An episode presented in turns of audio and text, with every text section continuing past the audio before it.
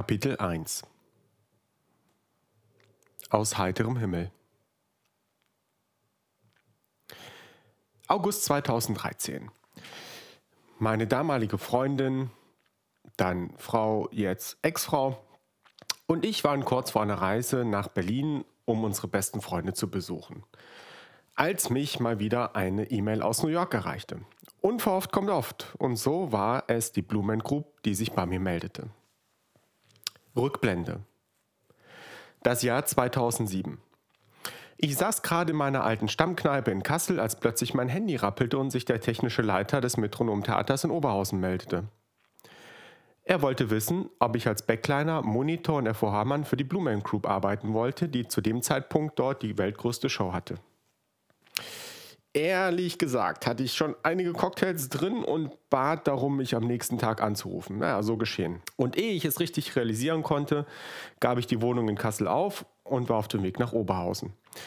Er eine eher mittelschöne Stadt, aber sie hatte immerhin damals die weltgrößte Blue Man Group Show. Ich, der selbst gerne Schlagzeug spielt und hauptberuflich Tonmann ist, www.mischpultmann.de, war nun also überglücklich, für eine Rockshow zu arbeiten mit mehr als 120 Trommeln. Ich wusste, das wird mein Leben prägen. Zumindest verändern. Naja, beeinflussen.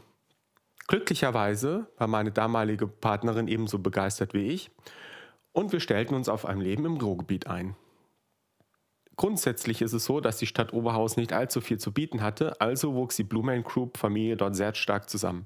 Man unternahm viel gemeinsam, erlebte viel gemeinsam und das Gefühl der Familie sollte sich später direkt wieder bemerkbar machen. Dann, als jüngster Mischer der Blumen Group aller Zeiten, verließ ich Oberhausen nach 18 Monaten Richtung Nürnberg, wo ich acht Jahre lang zusammen mit meiner dann Frau wohnte. Irgendwie hatte ich jedoch immer im Hinterkopf und das Bedürfnis, mal wieder die alten Jungs von der Blumen Group wiederzusehen, beziehungsweise diese wunderbare Rockshow noch einmal zu mischen. Donnerstag, der 7. November.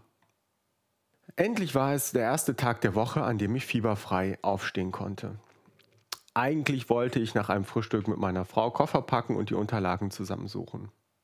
Um elf kamen dann aber noch PJ und Andy, Während deren Besuch schaffte ich es gerade noch, mir eine Rasur und einen Haarschnitt zu verpassen.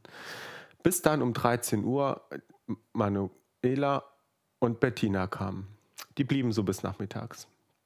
Dann noch schnell den Klamottenkoffer packen, diverse Leute anrufen. Um halb sieben dann zum Flughafen, um das große Gepäck aufzugeben.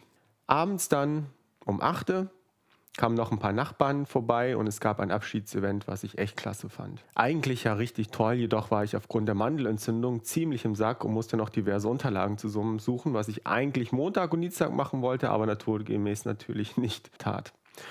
So um halb zehn sind wir dann heim. Ich habe noch schnell die Reste zusammengeschmissen. Natürlich einiges vergessen, aber naja, da gibt es ja überall einen Laden für. Freitag, der 8. November. Katrin hat mich um 15.15 .15 Uhr zum Flughafen gebracht. Der Flug ging um 7 nach Düsseldorf, von dort dann um halb 10 nach Miami. Glücklicherweise habe ich den großen Koffer schon am Abend zuvor abgegeben und konnte einchecken. Somit hatte ich nur meinen kleinen Kabinentrolley im Auto. Kurzer Abschied am Boarding Terminal am Nürnberger Flughafen.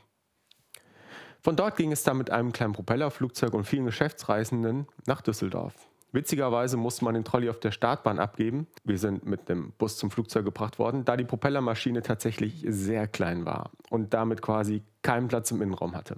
Aber egal. Ich weiß auch nicht, warum ich das nochmal extra sage. Es schien mich damals beeindruckt zu haben.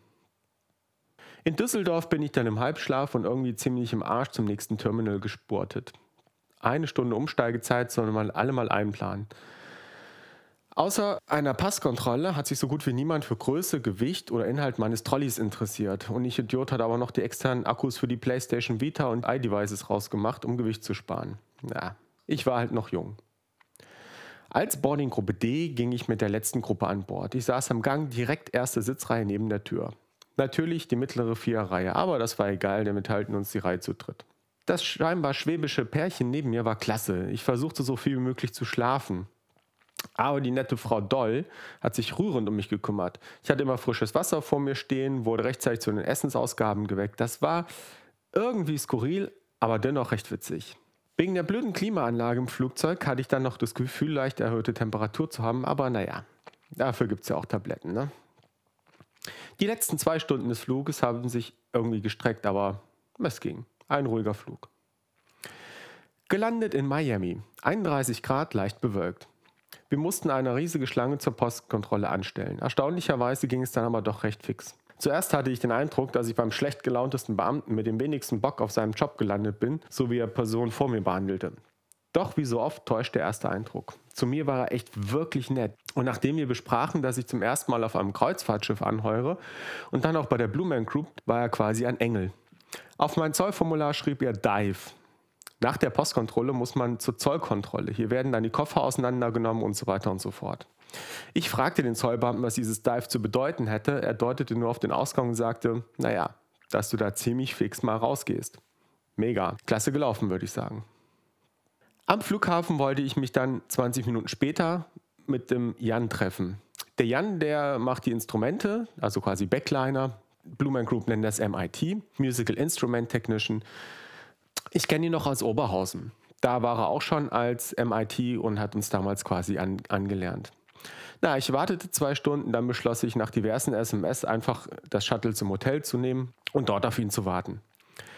Als das Shuttle dann kam, stieg witzigerweise eine Haltestelle später Jan zufällig ein und sagte mir, dass er alle meine Nachrichten bekam, jedoch nicht antworten konnte. Denn scheinbar hat sein Provider das Roaming gesperrt. Hm, er hatte bei seinem letzten Aufenthalt hier eine Händerechnung von 800 Euro im ersten Monat. Na egal, lief. Untergebracht waren wir Marriott in Dateland. Naja, gewohnte Marriott-Standard, gutes Frühstück, scheiß WLAN. Und natürlich eine unfassbar krass arbeitende Klimaanlage. Das erste, was ich tat, war also Schuhe aus. Das zweite, Klimaanlage aus. Nicht zu fassen, wie kalt derb es dort war. Oder wie derb kalt es dort war. Abends gab es noch Buffet. Dort traf ich mich wieder mit dem Jan. Nach einem kurzen Snack sind wir auf die Zimmer, da wir beide echt mega am Arsch waren und Jan auch derb erkältet. Es war gerade Erkältungszeit in Deutschland. Das war aber nicht schlecht, so konnte ich Katrin nochmal an Video telefonieren. Zum Glück früh ins Bett, obwohl die Nacht Jetlag und krankheitsbedingt recht durchwachsen war.